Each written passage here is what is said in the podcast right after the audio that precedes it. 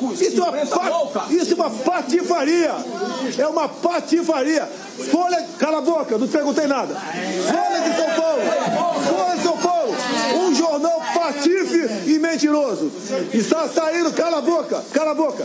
Está saindo de lá para ser diretor executivo a convite do atual, do atual diretor-geral. Polícia investiga uma pichação com ameaças de morte a jornalistas feita numa construção em Belo Horizonte. A Associação Internacional de Cartunistas se manifestou em apoio ao brasileiro Renato Aroeira. O cartunista entrou na mira do governo depois de publicar uma charge satirizando o presidente da República.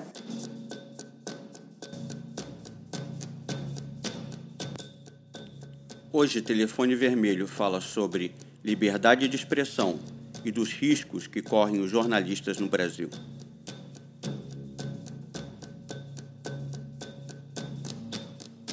Na bancada, Marco da Costa, Estados Unidos, Bernardo Portes, Reino Unido, Rodrigo Cossenza, Brasil. Convidado especial, Bruno Bezerra, do podcast O Avesso da Notícia.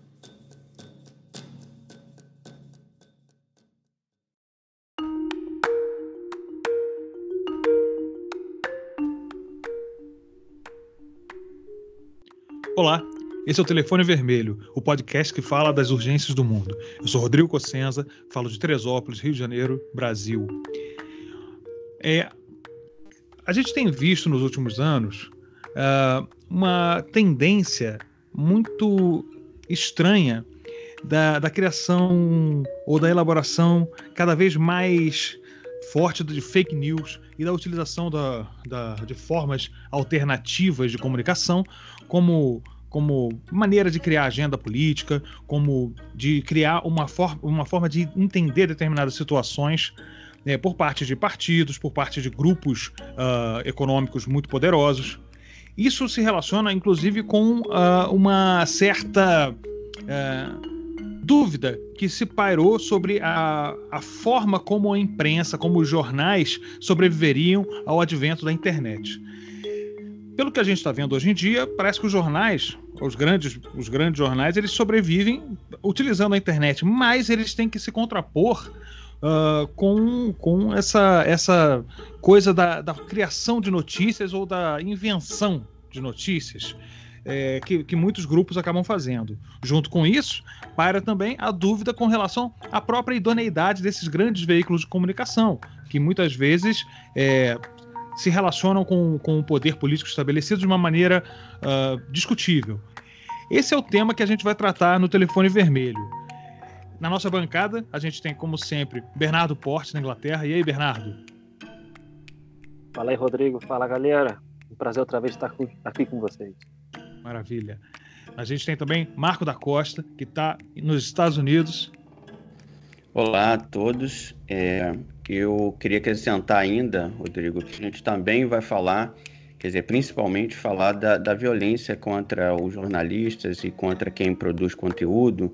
E, lógico, englobando o que você falou sobre a, a, a questão das fake news e a questão da, do risco né, que existe no, no jornalismo em geral.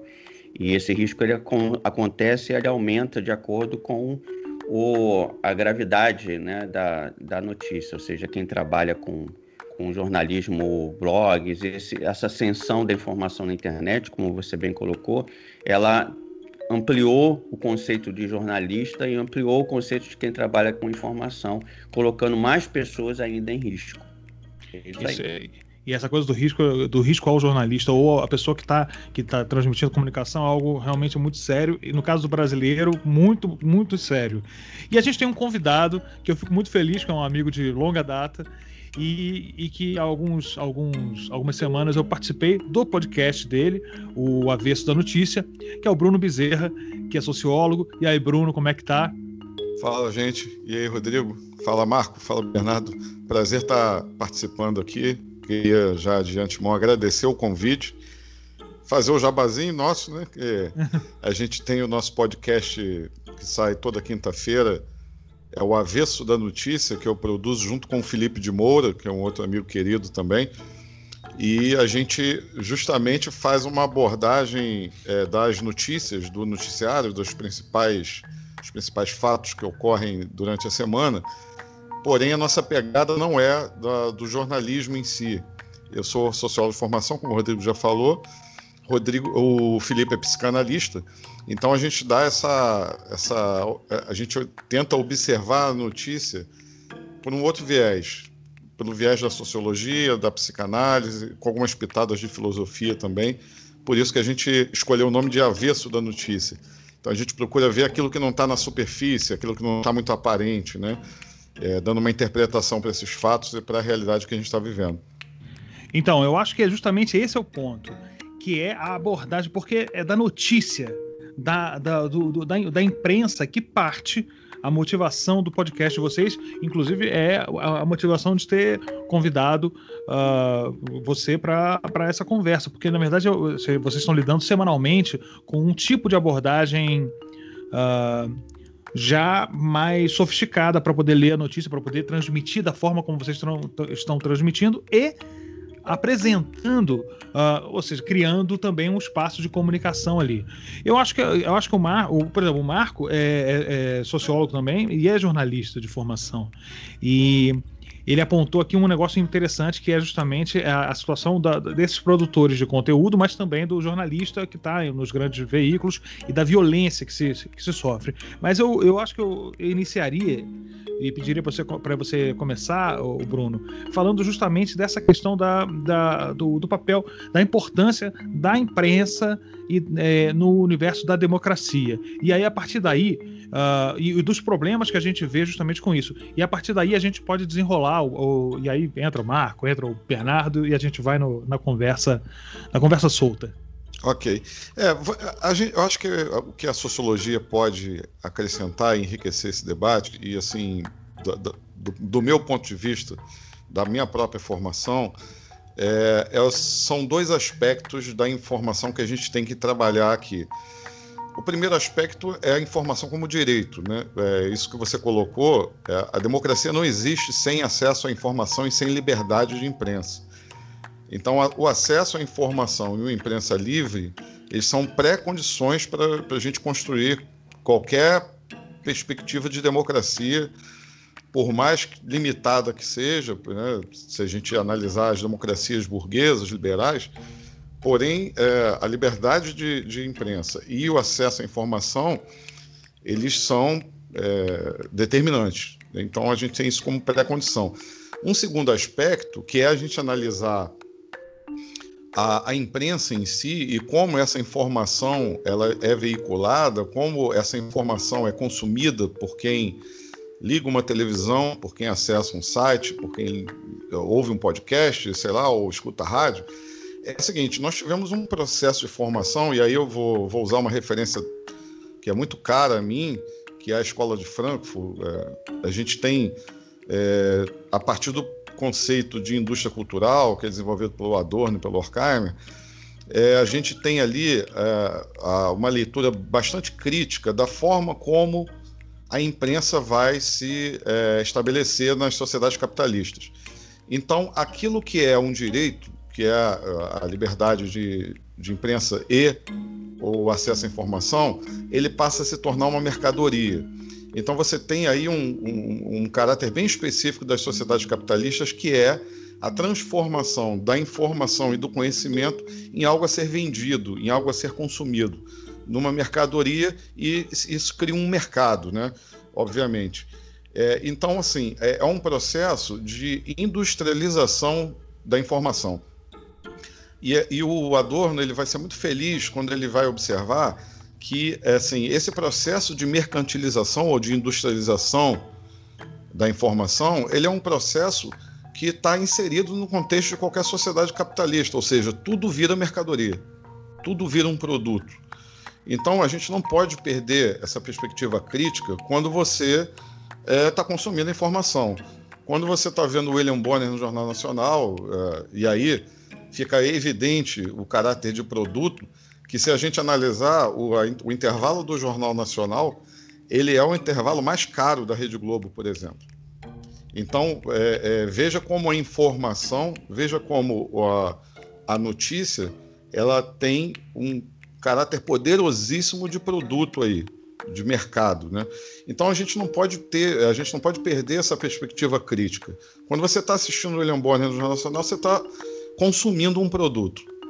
Por mais que haja um discurso de é, é, imparcialidade, um ar de neutralidade, é, que é todo, obviamente existe todo um preparo ali, é, não só o Jornal Nacional, como qualquer outro grande portal de imprensa, ele é basicamente uma empresa. Ele é uma empresa que vende, vende um determinado produto a ser consumido.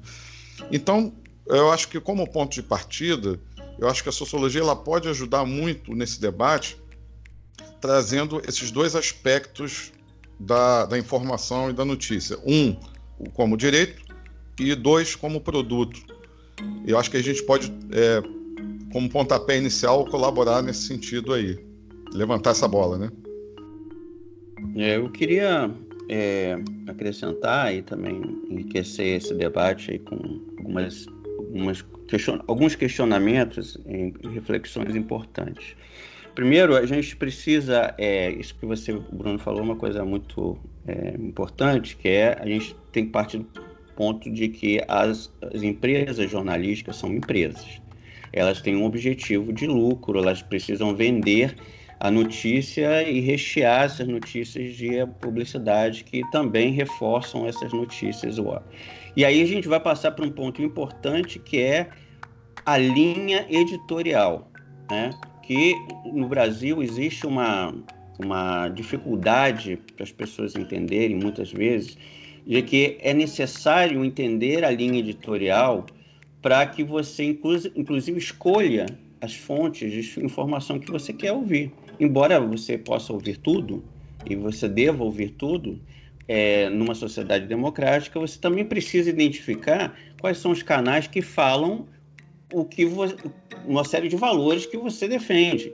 Então, por exemplo, é muito comum na Europa ou no, aqui nos Estados Unidos a gente saber a tendência política do veículo porque ele é uma empresa, mas ela tem uma linha editorial. É uma linha editorial mais à direita, mais à esquerda, ela defende mais. Então, assim, eu sei, eu passo numa banca de jornal, eu sei exatamente que o New York Times é mais centro-esquerda, eu sei que se eu ligar a televisão, a Fox News é de direita, eu sei, eu, tô vendo aquelas notícias, mas eu tô vendo, eu tô sabendo que a lente que eles têm para ver a notícia é conservadora.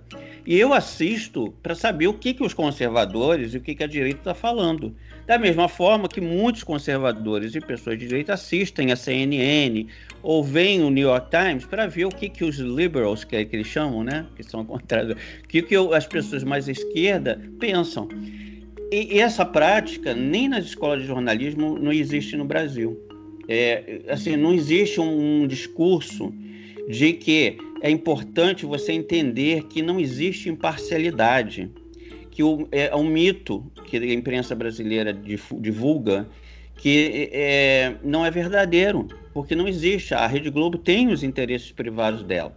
A, a, a Rede Globo tem, a, o, o, Jornal Nacional tem uma. Inclusive já revelou isso quando o seu próprio diretor disse que manipulou o debate entre o Lula e o Collor na época para favorecer o Collor. Ou seja, o que, que isso significa? A emissora tinha um candidato, como sempre tem um candidato.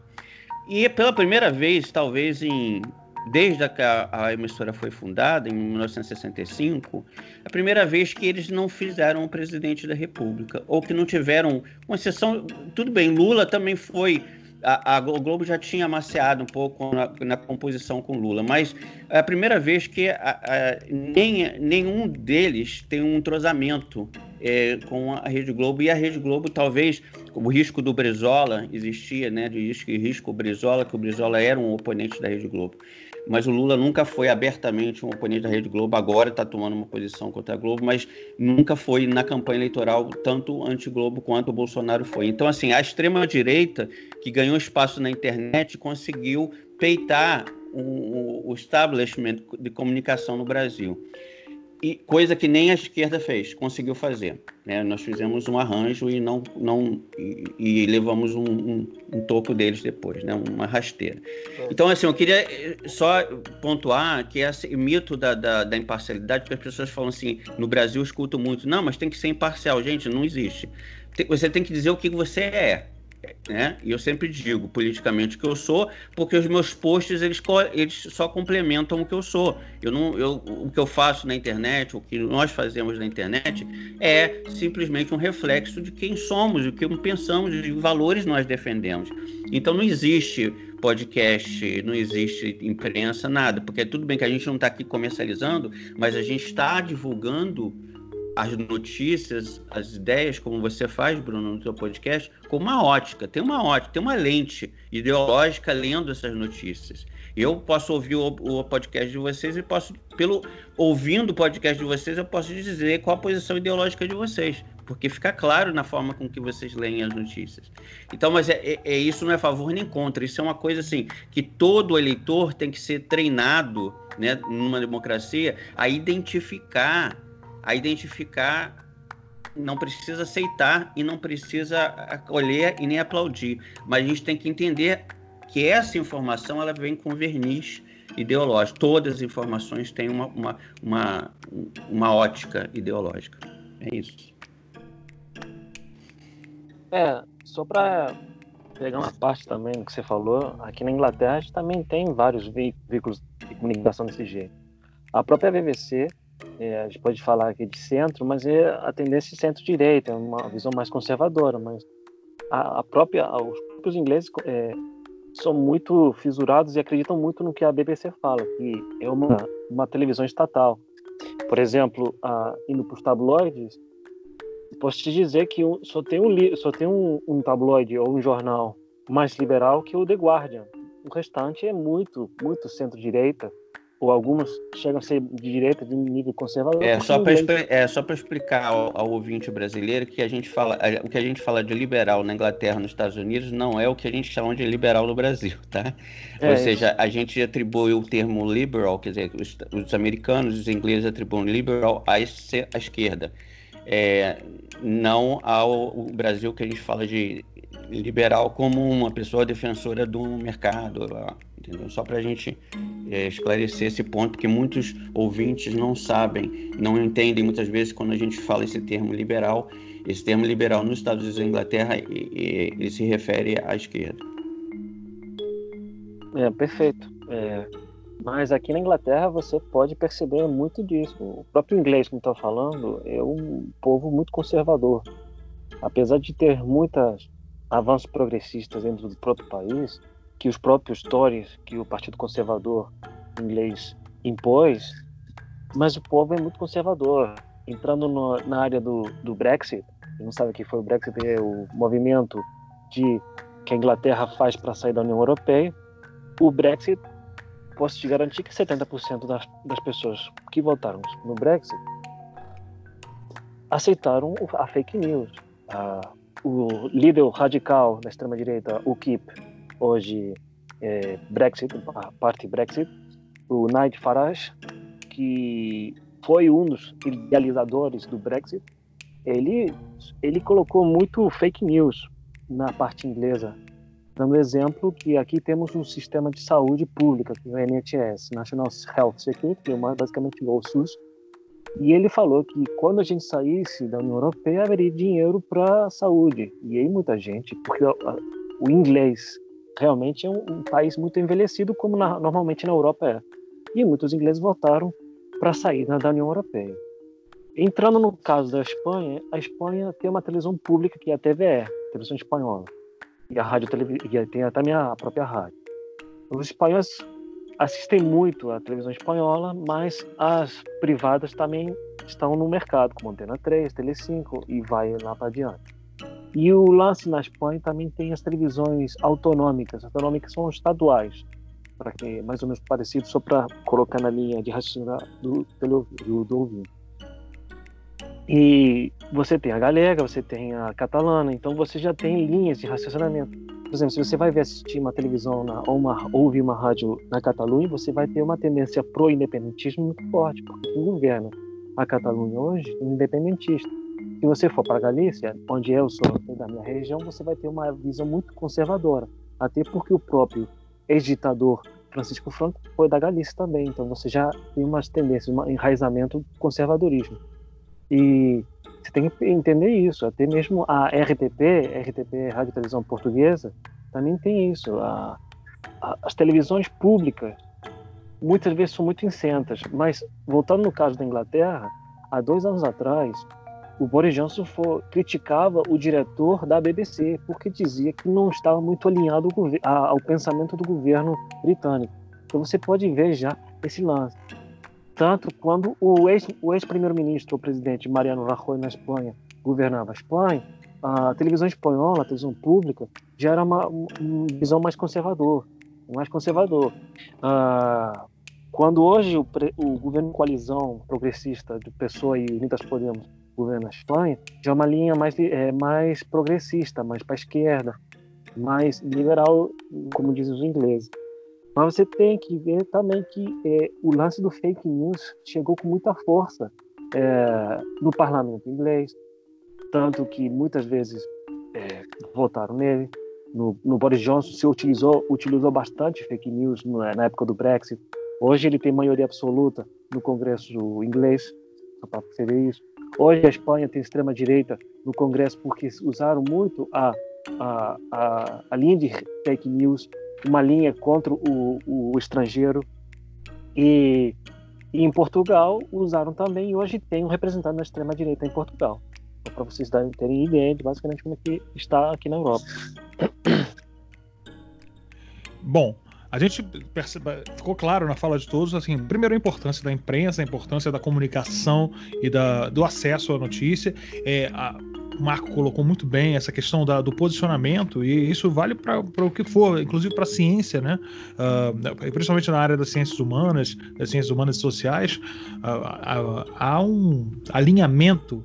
Uh, se não político, ideológico, mas há um alinhamento da, da forma como, como uh, da, dos métodos e o que, que esses métodos, uh, o que, que se entende sobre esses métodos. Mas escapando um pouco disso, eu acho que o Bernardo trouxe um, um, um panorama interessante sobre essa questão da, da, da, do uso da TV estatal e quando a TV estatal não é propriamente estatal, mas ela fica atendendo ao governo de ocasião.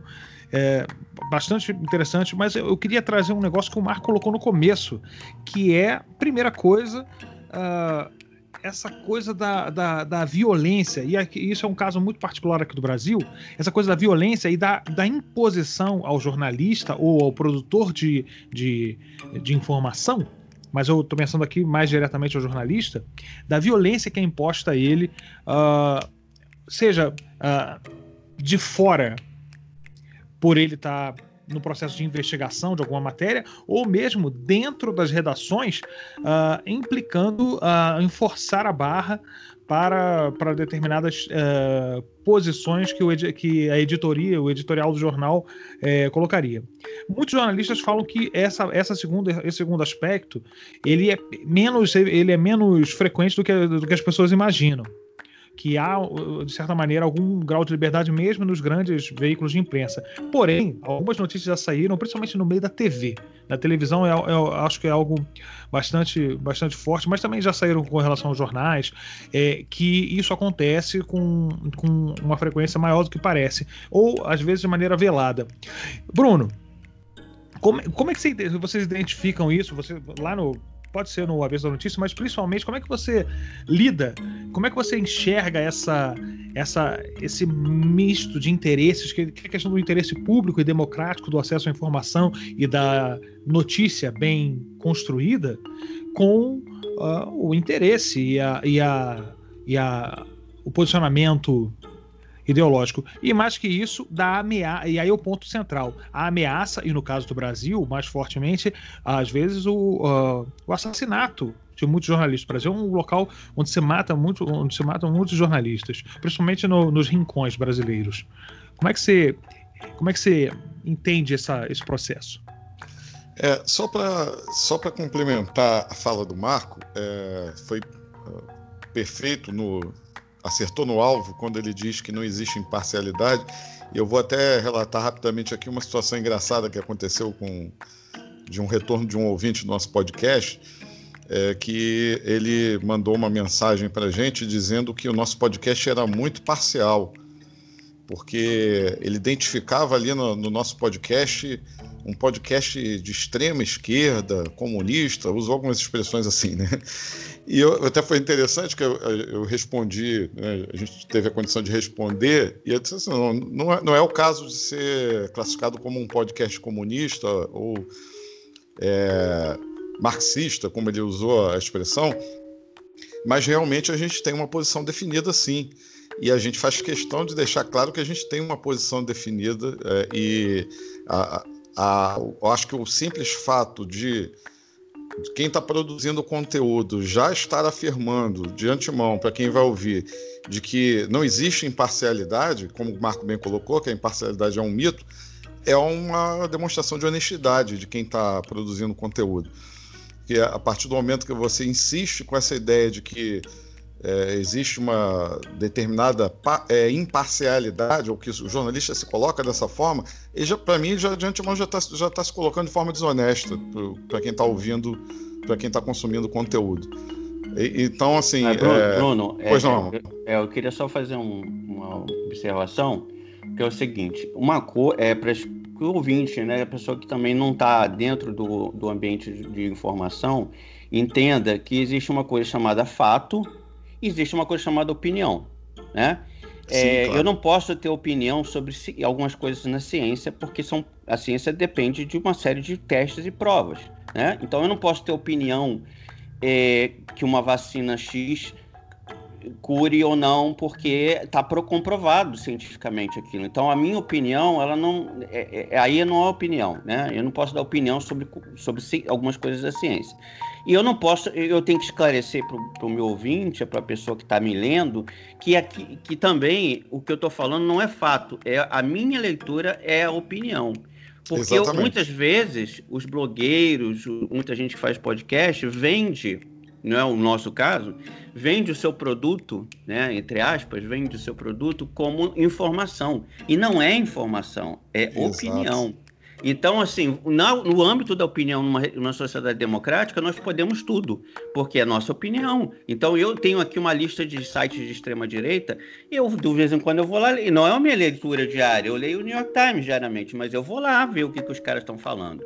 Então, assim, é, aquilo é opinião. Eles não.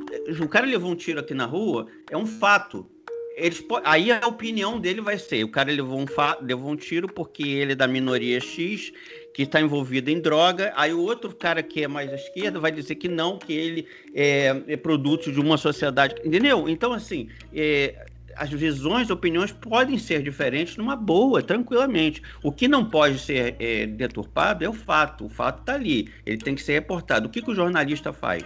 E aí, complementando o que o Rodrigo falou. É, é, muita gente não sabe, mas existe uma pessoa dentro dos jornais e das TVs chamada editor. Nem tudo que o jornalista faz vira, é publicado, é obra dele, muitas vezes é editado por esse editor.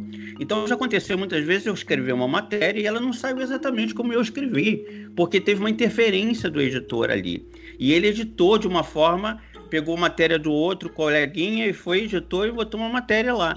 Então, assim, eu, o meu nome está lá, sou eu responsável, mas tem um editor responsável. Inclusive, legalmente, se for processado o veículo, aquele editor vai ser processado. Então, tem uma preocupação do editor, como eu estava conversando com você, de usar os verbos corretos, usar as palavras corretas, para não justamente causar problema legal para o veículo. Né? Então, assim, essa é o que eu queria colaborar com informação técnica de que muita gente, que numa democracia a gente tem que aprender não só a votar e observar as leis, e a gente também tem que aprender a saber como é que informação é produzida, quem produz, como produz e, e, e o que é informação, o que é opinião. Enquanto a gente não souber o que é informação, o que é opinião, as fake news vão proliferar. E esse, esse, esse descrédito da ciência também, porque você, esse movimento anti-vacina, não usar máscara, isso tudo não é fato. Isso aí é opinião e opinião errada, porque você tem fatos comprovados cientificamente que você não tem como ter opinião sobre isso. Exatamente. Essa informação que você colocou é vital e é bom fazer essa colocar, delimitar bem essa fronteira, porque assim, o que, o que a gente está observando com, a, com relação às fake news é uma confusão tão antiga que Sócrates, é, dois mil, mais de dois mil anos atrás, já tinha a preocupação de delimitar o que é opinião e o que é conhecimento. E Platão depois vai desenvolver mais ainda esse conceito com, né, com os conceitos de doxa e episteme. Então, a, a opinião, é, como você bem falou, ela é livre. Ela não tem nenhuma, nenhum tipo de, de compromisso com um rigor de, de, precisão ou de, ou de você comprovar como você construiu aquela opinião. A, a ciência não. A ciência ela tem a preocupação, primeiro, em estar embasada em pesquisa, em análise de dados, ou seja, você tem que ter elementos para afirmar o que você afirma e você tem que demonstrar como você chegou àquela conclusão. Não basta afirmar, você tem que dizer o porquê, né? qual o caminho que você percorreu, e aí vem a questão do método, até que o Rodrigo estava colocando. Quando a gente vai para a área da informação e, para o campo da análise política, e aí, aí, entra muita opinião, aí entra muito essa confusão, como você bem colocou. E, mas tem uma questão complexa aí também, Marco, na, no, na questão do, das, das editorias e das linhas editoriais, que é o seguinte: é, mesmo quando você vai trabalhar um fato em si, é, existe a escolha da pauta. Isso também é parcialidade, isso também é é, isso também cria um viés. Então, quando você escolhe falar sobre um determinado fato e, e não escolhe outro, você já está dando uma, uma, um enviesamento na produção daquele conteúdo. Então, eu escolho falar sobre o fato tal porque é de interesse do veículo, né, ou, ou da empresa, ou é, do veículo que a gente trabalha, é, aquela pauta ela tem algum tipo de vinculação com os interesses daquela empresa. Exato. Posso... Tem, dois, tem duas, duas, duas questões nessa aí que você falou. Uma é a seguinte: a questão, o departamento comercial realmente interfere na pauta. Ele sugere coisas que ajudem o jornal ou, ou o veículo a vender. Tá? Isso é uma coisa. A outra é a linha editorial do próprio uh, ideológica também. Por exemplo, claro. se eu tenho um jornal Globo, por exemplo, ele não coloca crimes bárbaros na primeira página, ele não bota foto de gente sem cabeça. Por quê? Porque existe um manual, né, uma, uma ética deles lá, uma linha editorial deles, que diz que eles não vão abordar crimes é, dessa forma. Então, assim, às vezes existem jornais em que é só isso, né? Essa coisa do fake news, na verdade, é um novo, é um novo nome para uma, uma coisa que a gente já existia antes, que era a imprensa marrom. O que, que eles chamavam de imprensa marrom? É a imprensa que publica mentira como fato né? e, e, aumenta, difama, calunia. Então, esse tipo de coisa não é novo. O que é novo é porque a gente tem a internet que tirou dos jornais da imprensa marrom o monopólio disso e passou para a dona Maria, da tia, o nosso primo, passou para todo mundo. Aí todo mundo virou um editor de, de notícia falsa. Né? Por causa da internet. Agora, a notícia falsa ter como imprensa, ela já existe há muito tempo, que é o chamado jornalismo marrom, que é o chamado jornalismo que você espremeu, o jornal sai sangue. É aquelas coisas que a gente já ouvia muito antigamente falar. Só que agora foi potencializado pela internet. Mas isso, a questão também da linha, é importante para o cara entender por que, que o Globo bota foto de gente sem cabeça na primeira página. É uma opção também deles. Não fazer um, o público que eles querem é de classe média. Eles têm estudo para saber que a classe média não gosta disso, não gosta de abrir o jornal. Já as classes populares, elas têm um gosto, segundo todas as pesquisas, aí já é ciência, tem um gosto e uma explicação até por determinadas notícias que estão no dia a dia deles. Da, da, própria comunidade mais empobrecida e também da questão do sofrimento. Tem várias questões psicológicas envolvidas nesses estudos, né? É isso. Perfeito. Só para responder ao questionamento do Rodrigo com relação a, ao cenário que a gente está vivendo no Brasil hoje, assim, é, o Brasil é, apresenta índices de violência em todos, em todas as áreas que você pegar. Da, as estatísticas de violência no Brasil, você tem índices altos. Então, assim, é, não poderia ser diferente em relação à violência contra jornalistas. Então, o jornalismo no Brasil, a atividade do jornalista, ela é uma atividade perigosa, principalmente dependendo da área do jornalismo que a pessoa, que aquele profissional atua. é, na área política, por exemplo, é, na área policial. Então, existem muitas dificuldades para o exercício do jornalismo no Brasil. Isso é um, é um ponto que não é, é, é de agora, não é recente. Isso é, tradicionalmente, a sociedade brasileira apresenta índices altíssimos de violência.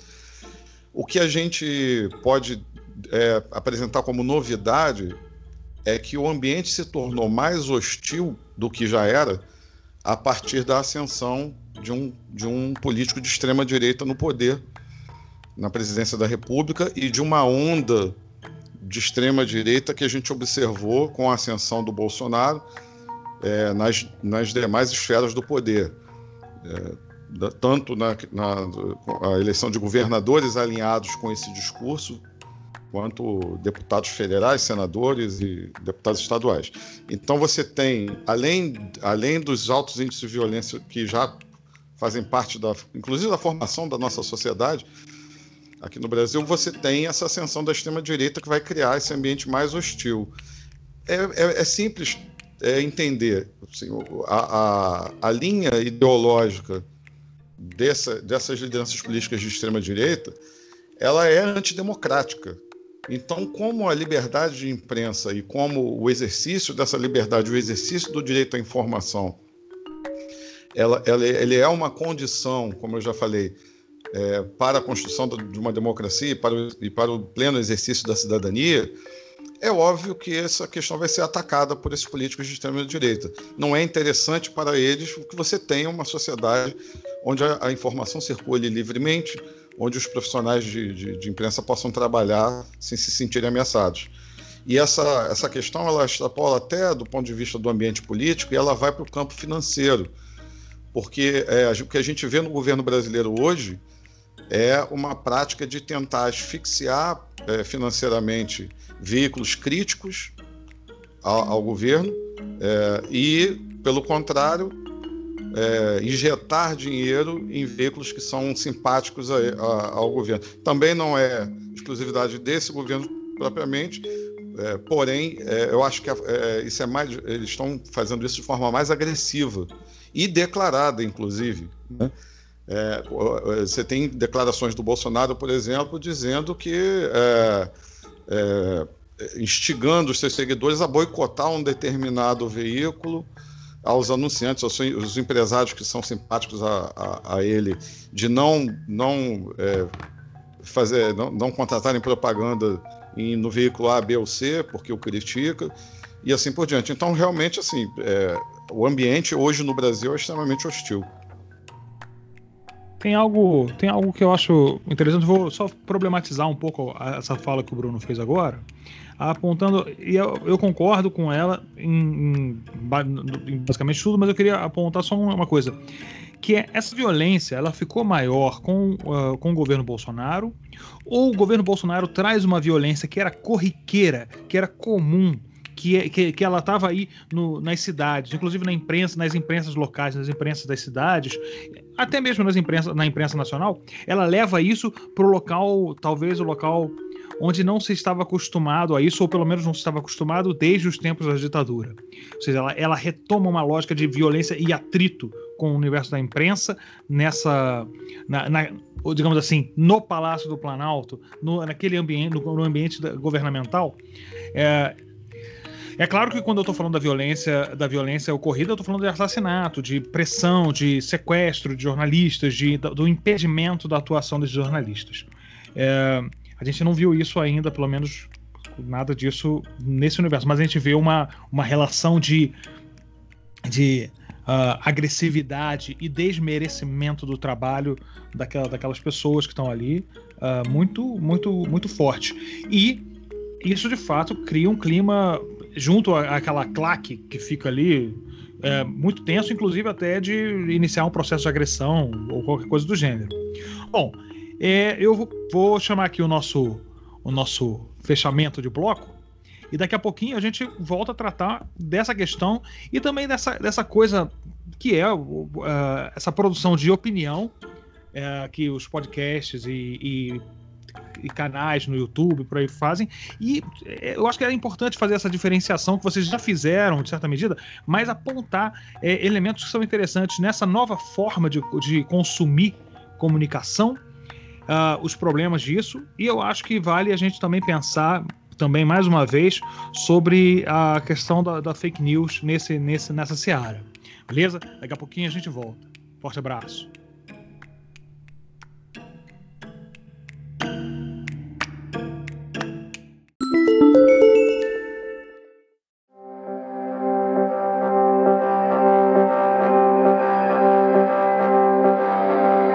Surgiu mais ou menos anos 80, 90, nos Estados Unidos e na Inglaterra, o que os movimentos de esquerda chamavam de no platform, ou seja, interditar, proibir os chamados discursos de ódio de circular em determinados ambientes. No platform, não dar plataforma a esse discurso. Né? Por quê?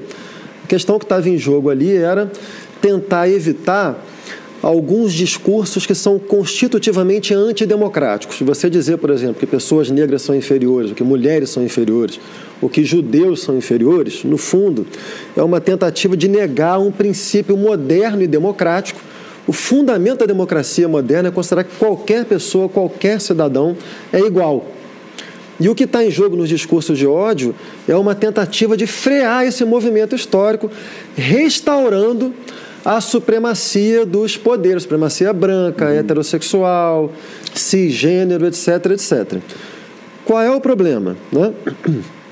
É, nos Estados Unidos, por exemplo, essa coisa da, da no platform, tentativa de interditar discurso e tal, tende a ser um pouco mais mal vista, porque para os Estados Unidos tem uma cláusula constitucional, se não me engano, é a primeira emenda da Constituição que é. garante a liberdade de expressão.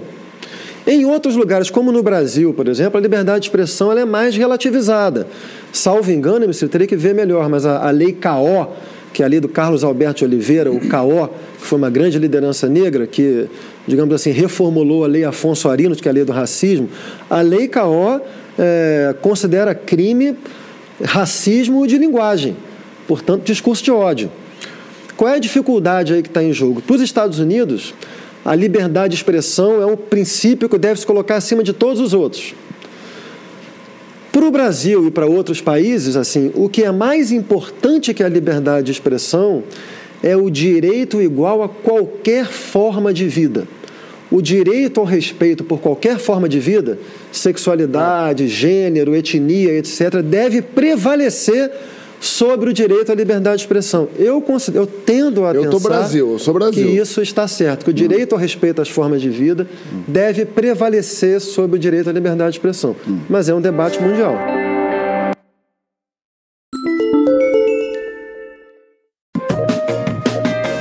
Liberdade de expressão é o que precisamos ter.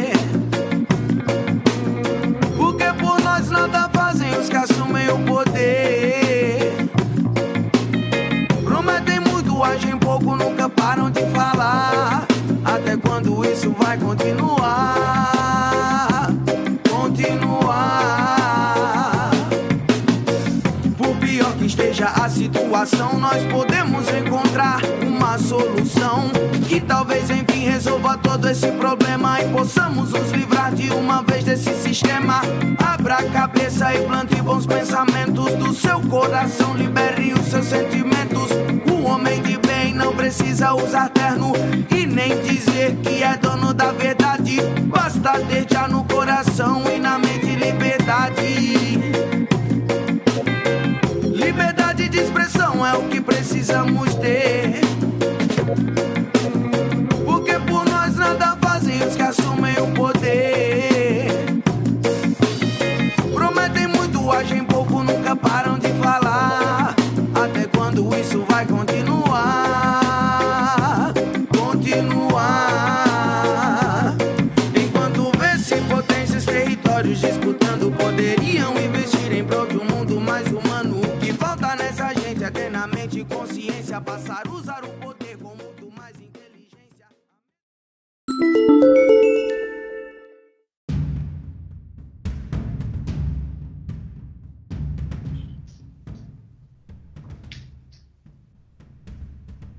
Estamos de volta.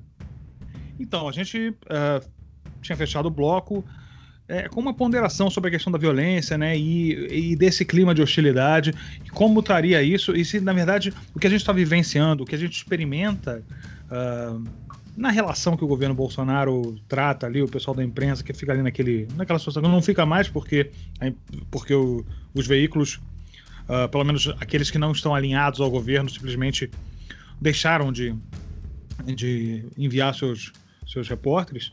É, mas eh, se essa violência, na verdade, não estaria, ela não estaria representando eh, uma parte, essa agressividade não estaria representando uma parte da grande violência que sofrem os repórteres, os, jornalistas, uh, de, de, maneira mais geral.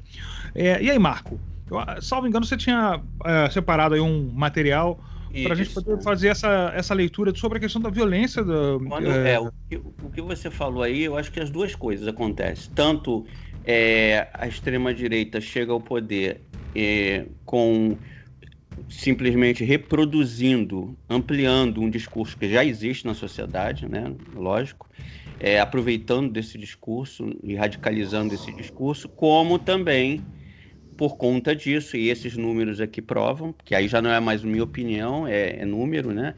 Quer dizer, segundo a FENAGE, a pesquisa da FENAGE, a Federação Nacional de Jornalistas, depois que o Bolsonaro assumiu, houve 50,17% de aumento nos ataques a jornalistas. Então, ou seja, se existe, já existia, sempre existiu, é, né? Se houve, houve um aumento de 58%, porque já existia algo. Mas já existia esse ataque a jornalismo baseado em, né, na ameaça que as pessoas se sentem ameaçadas pela notícia. A notícia pode né, revelar um esquema de corrupção, de droga, alguma coisa. Porém, houve um, um aumento na questão política. Então, nós tivemos em 2019 no Brasil 208 casos contra 135 no ano anterior e contra 70 e pouco no ano anterior. Então, assim, houve um aumento crescente, só que deu um pulo de 58%. A Unesco também declarou que jornalista, colocou na lista jornalista é, como profissão de alto risco. É, então, existe um documento, quem quiser acessar no site da FENAS, chamado Relatório de Violência contra Jornalistas e Liberdade de Imprensa, que inclusive é o nome, é, né, basicamente o que a gente está falando aqui no podcast. É, foi divulgado pelo Sindicato de Jornalistas do Rio de Janeiro, do qual eu faço parte ainda. Eu acho que eu não paguei ainda esse ano. É, e o presidente Bolsonaro foi responsável sozinho por 121 desse, é, desses 200 e poucos ataques, ou seja, 58% dos casos. Ou seja, esses ataques verbais é, que estimulam pessoas a agredir jornalistas. Teve, nós tivemos semana passada a invasão da, né, de uma emissora por uma pessoa com uma faca. É, tivemos jornalistas atacados fisicamente nas ruas, tivemos pichações em Belo Horizonte de morte a jornalistas. Então, uma coisa realmente pegou, tá pegando, tá ficando difícil para quem trabalha na rua, principalmente quem trabalha na rua, porque quem trabalha nas redações, até teoricamente, até que ninguém entre e faça alguma coisa como fez essa semana o rapaz, está mais seguro do que você na rua, porque a pessoa na rua ela leva pedra, ela leva xingamento, ela leva agressão física. E acho que você falou agora do, do, do cercadinho, é, a própria segurança do Palácio do Planalto está sendo acusada de conivência, porque os jornais estão quase praticamente apanhando lá e, e ninguém faz nada. A segurança do Palácio do Planalto não fez nada. É isso. Nos Estados Unidos também tem um clima assim? Tem. Tem um clima não de violência física, porque é, aqui eu, as pessoas pensam duas vezes antes de atacar qualquer pessoa, mas porque as penas são muito pesadas para agressão. Depende da pessoa, é, né? É. A gente viu aí o caso do George Floyd, tem um grupo na sociedade que sempre... Sim, sim, mas comparado a 200 e 300 milhões de pessoas, assim, é, são casos ainda... É diferente. É, diferente. Não, estou falando, é, é, são casos, como a gente falou, violência, é, a violência acontece em todos os setores da cidade, claro que acontece também com jornalistas. O problema é que existe, uma, como você mesmo falou, ou quis dizer, o jornalista é um cara de classe média, geral, tem muitos jornalistas negros e latinos, mas é um cara de classe média e que existe um respeito. O que eu digo é diferente porque nos Estados Unidos existe um maior respeito ao jornalista em geral do que no Brasil. O jornalista nos Estados Unidos não sei se na Inglaterra é assim, mas em geral é uma pessoa muito respeitada é, por todos. É, então, quando você diz numa entrevista, num lugar que você é jornalista, assim como você diz quando você é um veterano de guerra, existem algumas categorias profissionais nos Estados Unidos, como você diz que é da área médica, são muito respeitadas. É, o jornal muitas vezes pode ser atacado, mas o jornalista ou o profissional não. Então, muita gente odeia Fox News, mas ele é incapaz de pegar um repórter da Fox News e atacar fisicamente ele. Até porque, isso que eu estou falando, a, a, a lei é muito severa em caso de agressão a pessoas que estão trabalhando e são agredidas por conta do seu trabalho. Eu não sei se no Brasil existe uma lei específica em relação a isso. Eu sei que existe em relação ao funcionário público. O funcionário uhum. público atacado na, no seu exercício. No, no seu exercício dever. Isso, ele tem uma, uma punição pelo Código Penal Brasileiro. Nos Estados Unidos, qualquer profissional exercendo sua, no seu trabalho, né? O cara, o carteiro, qualquer um que, mesmo ser, privado, ataca, ser atacado por, por estar exercendo o, o ofício, Isso, cria é, toda uma. Cria na Inglaterra. É. Desculpa. Não, então. Ingl... Pode falar, o, o Marco. Não, então, passar...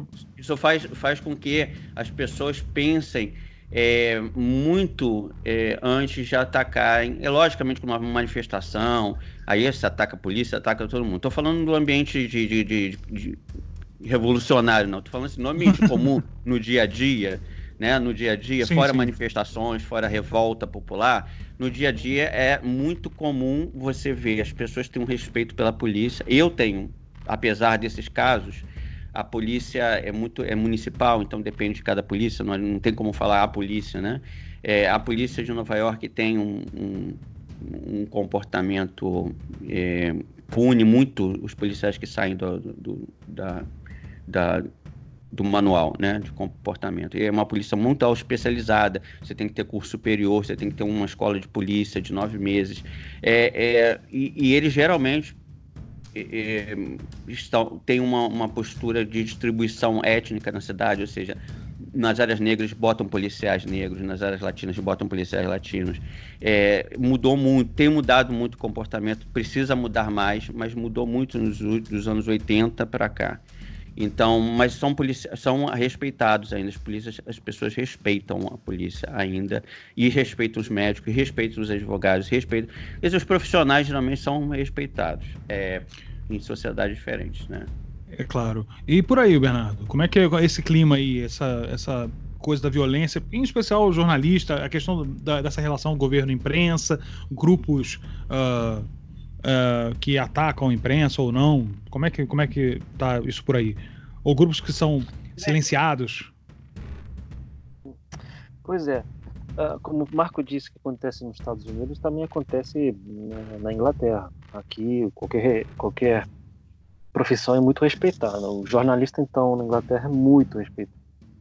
Aqui na Inglaterra temos um jornalista chamado David Attenborough e basicamente as pessoas uma vez fizeram uma pesquisa na rua perguntando se, desses jornalistas aqui, quem você gostaria de sair para jantar?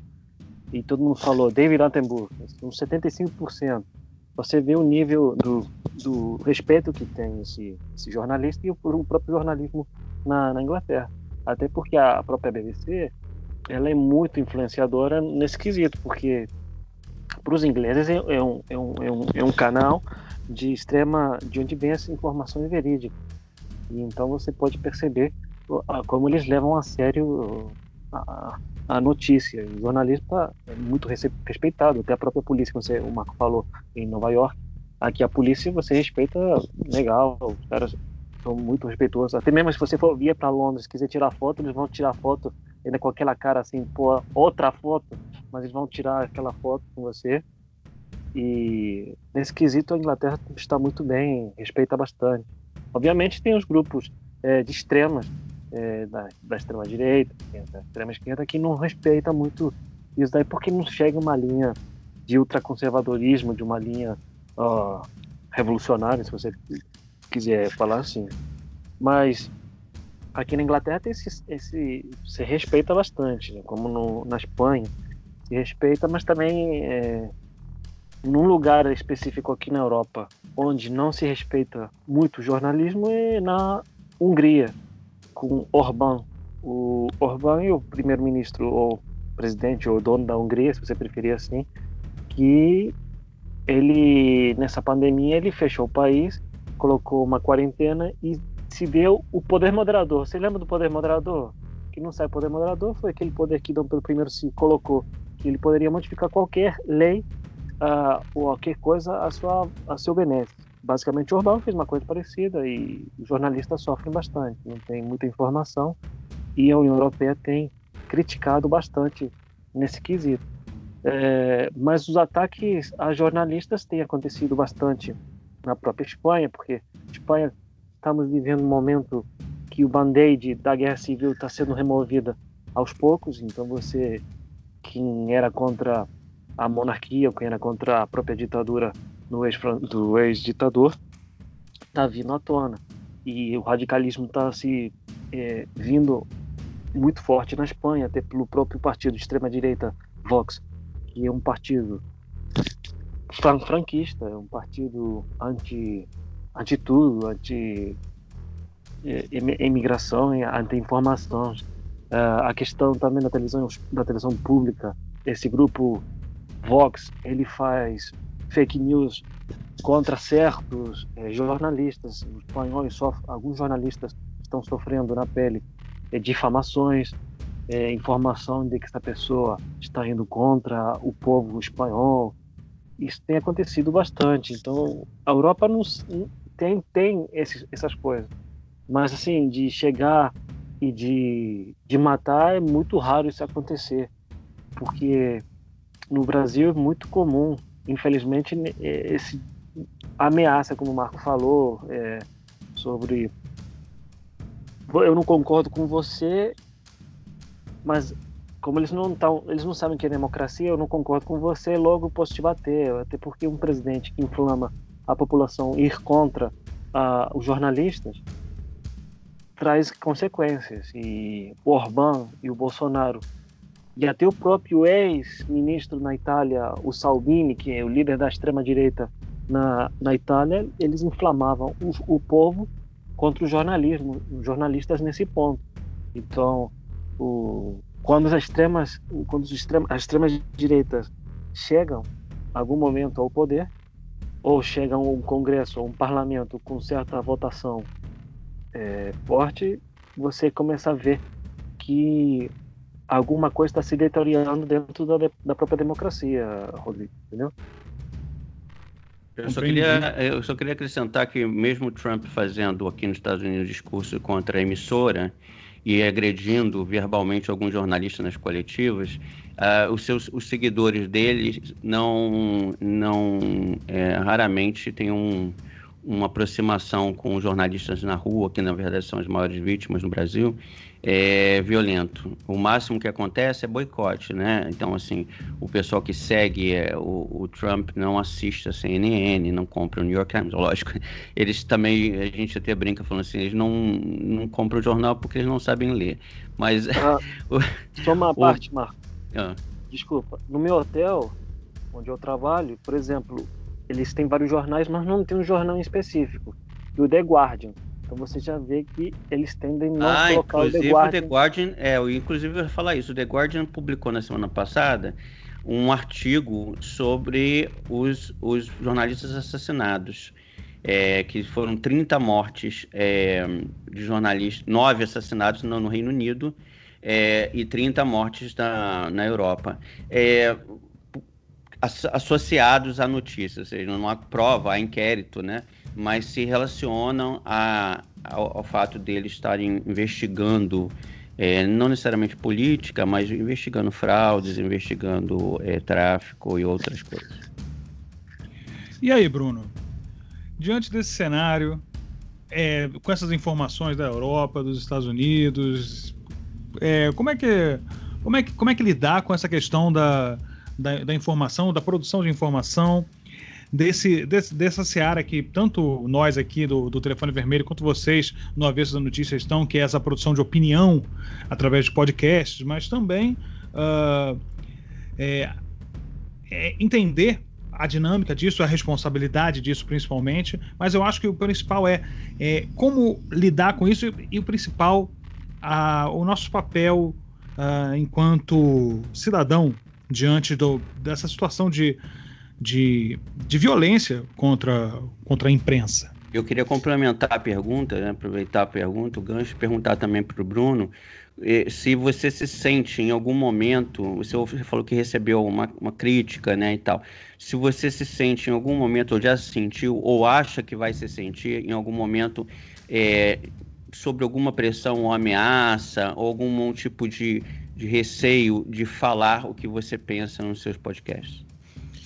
É, assim, já aconteceram duas situações que a gente modificou a. Não, não modificou a pauta, mas a gente teve um receio e um cuidado maior em abordar é, um determinado tema. Foram duas situações. Foi uma situação que a gente fez uma denúncia sobre um processo de é, perseguição e intervenção que o governo federal está promovendo na Fiocruz, que a gente usou um áudio, um depoimento de um amigo nosso que foi que, que é funcionário da Fiocruz. Ele mandou esse áudio para a gente dizendo que a, a, a, liberdade de atuação da, dos profissionais da Fiocruz e a questão da eleição, da escolha da direção da Fiocruz, que, que é, se dava através de uma consulta aos funcionários, que esse processo todo estava sob risco de intervenção do governo federal. E justamente nesse contexto da pandemia que a gente está vivendo, é assim, é uma temeridade a gente imaginar que um governo ele está atacando a principal instituição de pesquisa do país, né, de pesquisa na área biomédica. E aí a gente ficou um pouco com receio de expor a, a, a identidade do, desse nosso amigo que estava fazendo a denúncia. Essa foi uma situação. A segunda situação, eu estava em off até falando com o Marco, o episódio que vai ao ar é, hoje, mais tarde, né, que a gente gravou, é, a gente está falando sobre a questão da prisão do Queiroz e tal, e tem, eu, eu, tive um depoimento de uma, de uma outra pessoa que eu conheço também, que trabalhou na campanha de um candidato é, aqui no Rio de Janeiro, e, de que, e a gente ficou com receio. Eu tive até que editar, a, na realidade, a, a gravação, porque eu percebi que no, na forma como eu falei, poderia estar colocando essa pessoa em risco. É, é, isso poderia, é, apesar de eu ter todo o cuidado de não expor o nome, não identificar a pessoa, mas que alguém poderia fazer uma associação e conseguir identificar uh, essa pessoa. E aí eu editei e, e, justamente por receio de algum tipo de perseguição essa pessoa poderia sofrer, porque ele me passou, acabou me passando uma informação que não é novidade propriamente, de que nas áreas de milícia no Rio de Janeiro ah, não, se, não se entrava, não se fazia campanha, não se faz campanha política em determinadas áreas controladas por milícia do Rio de Janeiro sem a anuência da, do clã Bolsonaro, né? Então isso foi um processo que foi, inclusive o Freixo, Marcelo Freixo já colocou isso também em entrevistas, de que ele não consegue entrar em determinados lugares controlados por milícia no Rio de Janeiro, que não é nem seguro para ele, na realidade. Né? E mesmo que ele, mesmo é, ele querendo entrar, não, não permitem. É, então, assim, o clima hoje no Brasil ele é de hostilidade política aberta, deflagrada. E, o jornal, e, e quem está produzindo conteúdo hoje está ciente disso. E é óbvio que assim nós temos todo mundo tem, tem, tem receio, todo mundo tem medo de alguma forma de sofrer um tipo de violência. Ninguém quer passar por isso. Então, é, existe até aí nesse processo uma coisa que no meio do jornalismo a gente escuta de vez em quando alguém falar, que é a autocensura, né? Você passa a ter cuidado da forma como você vai abordar um determinado tema, apesar de que a gente está aqui no, no universo do podcast, que é um universo com bastante liberdade, e a gente né, é, não tem nenhum tipo de censura, nenhum tipo de restrição, mas passa pela cabeça da gente, sim, já passou em alguns momentos a, a um certo receio de, de, se expor a algum tipo de, de, intimidação, de ameaça ou de violência. Bom, diante desse cenário é, bastante complicado, eu acho que resta a gente é, permanecer com cuidado, com, com bastante uh, atenção ao que, ao que tem acontecido no mundo, principalmente a, a esses ataques com relação à liberdade de imprensa. A gente, diante dessa conversa, dessa enxurrada de informação e opinião e reflexão sobre a questão da imprensa, da liberdade, e a gente fica aqui uh, bastante impressionado em como a gente precisa, de fato, entender os caminhos, os mecanismos que a gente tem para poder fazer, é, fazer a defesa da democracia como um todo. E, e reconhecer como é que a gente está lidando com isso de maneira mais efetiva. Porém, para esse, para esse episódio não ficar ainda mais longo do que possivelmente já está, a gente vai agora para a nossa dica cultural. E aí eu pergunto para os meus colegas de bancada, Bernardo Portes, você tem alguma dica cultural? Eu tenho uma dica cultural, sim. É, é um livro que eu recebi há muitos anos quando eu cheguei aqui na Inglaterra. Um livro fala da crise econômica, da última, da última crise econômica no, na atual. É o livro do ex-ministro da, da, das Finanças gregos, do Siriza, bem, ex do Siriza, Yannis Varoufakis, é o Adultos no Quarto, como eu consegui lidar com essa crise. É um livro bem interessante que para tentar entender como se forjou muitas, muitos acordos dentro da, do Eurogrupo contra a, contra a própria Grécia. É um livro interessante e recomendo. Rodrigo. Valeu, Bernardo. E você, Marco? É, eu recomendo um documentário do programa Tim Lopes, que é, que é um programa que, de defesa de registro né, de ataques a jornalistas. É, existe um documentário nesse, dentro desse programa chamado Quem Matou, Quem Mandou Matar, é, do Bob Fernandes, da Folha de São Paulo. E é, ele engloba é, os assassinatos de seis jornalistas em quatro diferentes estados brasileiros. É um programa forte, está é, tá no YouTube, é financiado pela Open Society Foundation, aqui nos Estados Unidos e a Associação Nacional de Jornais e a, Federação Nacional de Jornalistas. É eu vou falar, eu vou falar a minha aqui, a gente deixa o nosso convidado, eu vou falar por último. E é a, a minha dica é o livro História da Imprensa no Brasil, do Nelson Werneck Sodré. Quem puder procurar esse livro, eu acho que é, é uma referência. Ele, ele tem uma, uma, uma limitação temporal, claro, porque ele foi publicado nos anos 60 ele foi publicado nos anos 60 e, e sobre ele, lógico que ele esbarra ali, mas ele é um trabalho excelente sobre, sobre como se organiza a imprensa no Brasil e, e vale muito a pena. E quer, quer, entender como é que se dá essa dinâmica de, de, de, formalização da imprensa, interesses de classe, é um, é um ótimo início de compreensão desse, desse, dessa, dessas condições da formação da imprensa da, e da comunicação no Brasil. E você, Bruno? É, eu vou no, no, no teu rastro e eu vou colaborar com a dica de um texto que fala sobre a questão da indústria cultural, de como, é, assim, é obviamente uma análise crítica da forma como a indústria cultural se desenvolveu nas sociedades capitalistas. Isso envolve também a imprensa, também envolve a, a, a questão do noticiário, né?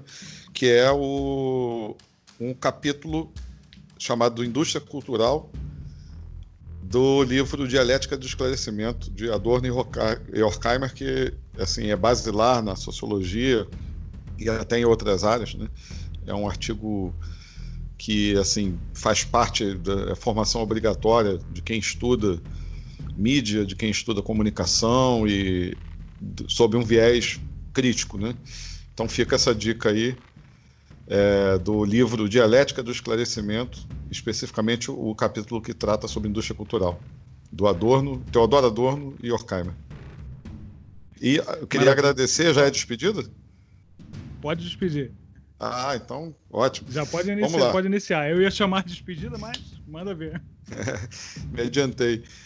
Vamos lá. Eu queria primeiro agradecer a vocês pelo convite. É, agradecer a oportunidade de, da gente estar batendo essa, esse papo aí sobre esse tema tão relevante hoje em dia. fazer uma divulgação aí do, do nosso podcast, meu, do Felipe, que a gente é, lança toda semana.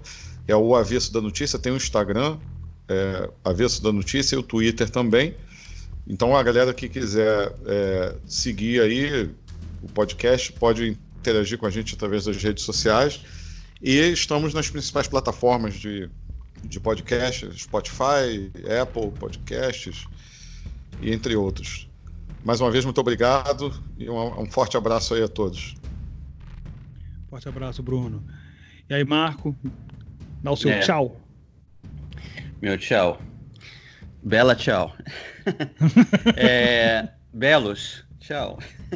Então é o seguinte, eu queria agradecer também uh, essa mais uma oportunidade de conversar com, com um entrevistado. A gente aqui saindo do isolamento, acredito que o Bernardo sinta a mesma coisa que eu. A gente passou é, sete meses de inverno e mais três meses de, de clausura.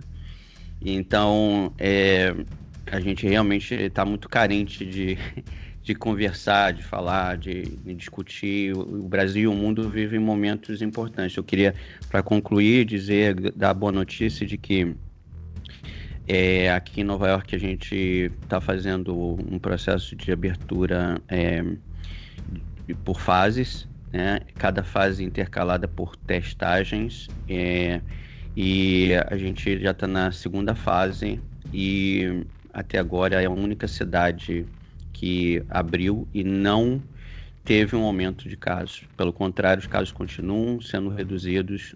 Já tem quatro ou cinco dias que não morre ninguém e que a contaminação e a hospitalização também estão em declínio absurdos. Então, assim, é, reforçando que o, o, o, problema, o debate não é mais da volta ou não volta, porque todo mundo quer voltar, ninguém aguenta, né? A gente está agoniado.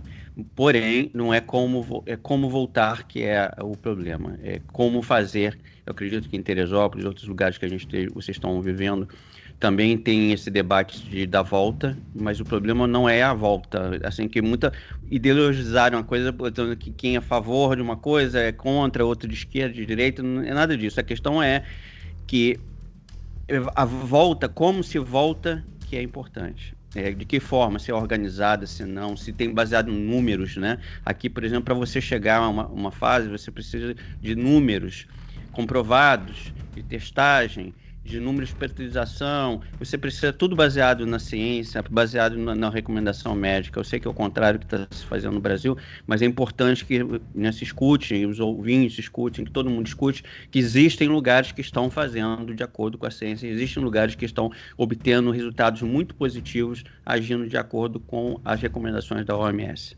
Tá bom?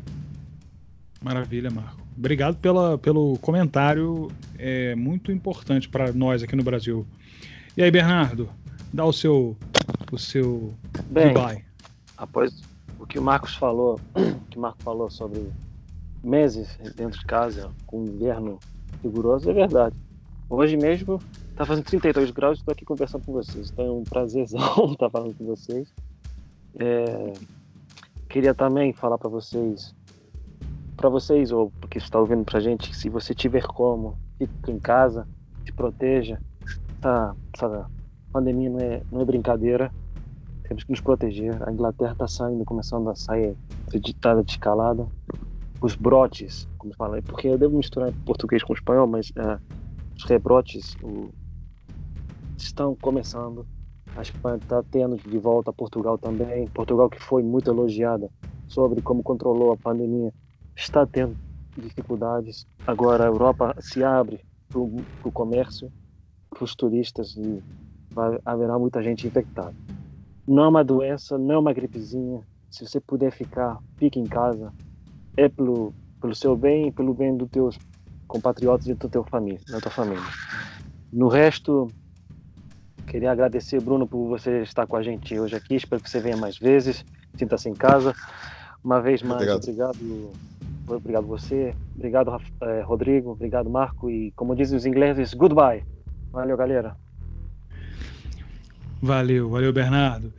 É, eu, da minha parte, eu só tenho a agradecer muito aos meus companheiros de bancada, Bernardo, Marco, companheiros de podcast, dessa elaboração que a gente faz aqui, desse programa de opinião, mas principalmente de, de conversa, de, de, de, discussão sobre temas que consideramos importantes e agradecer muito, muito essa, um, essa participação muito rica que, que, o, que o Bruno Bezerra trouxe para a gente. Uh, acho que tem reflexões é, que, para quem, para o ouvinte aí que tiver, que tiver sacado, e certamente sacou, é, que vai trazer para uma reflexão diferente sobre a importância da imprensa, a importância da defesa de uma imprensa livre, uh, de uma imprensa livre e que também uh, nessa compreensão da, da opinião, da, do, do, que é o fato jornalístico, do que é a opinião e principalmente que uh, as pessoas têm que ter liberdade para falar e tem que ter responsabilidade no que falam, porque precisam também responder pelo que falam, uh, e que essa é uma defesa nossa de, de qualquer um que, que faça, que, que, compreenda a democracia como, como um valor importante para todos nós. Então, deixo aqui meu forte abraço, muito obrigado, Bruno, mais uma vez, e vamos à vida. Valeu! Valeu, Rodrigo. Obrigado.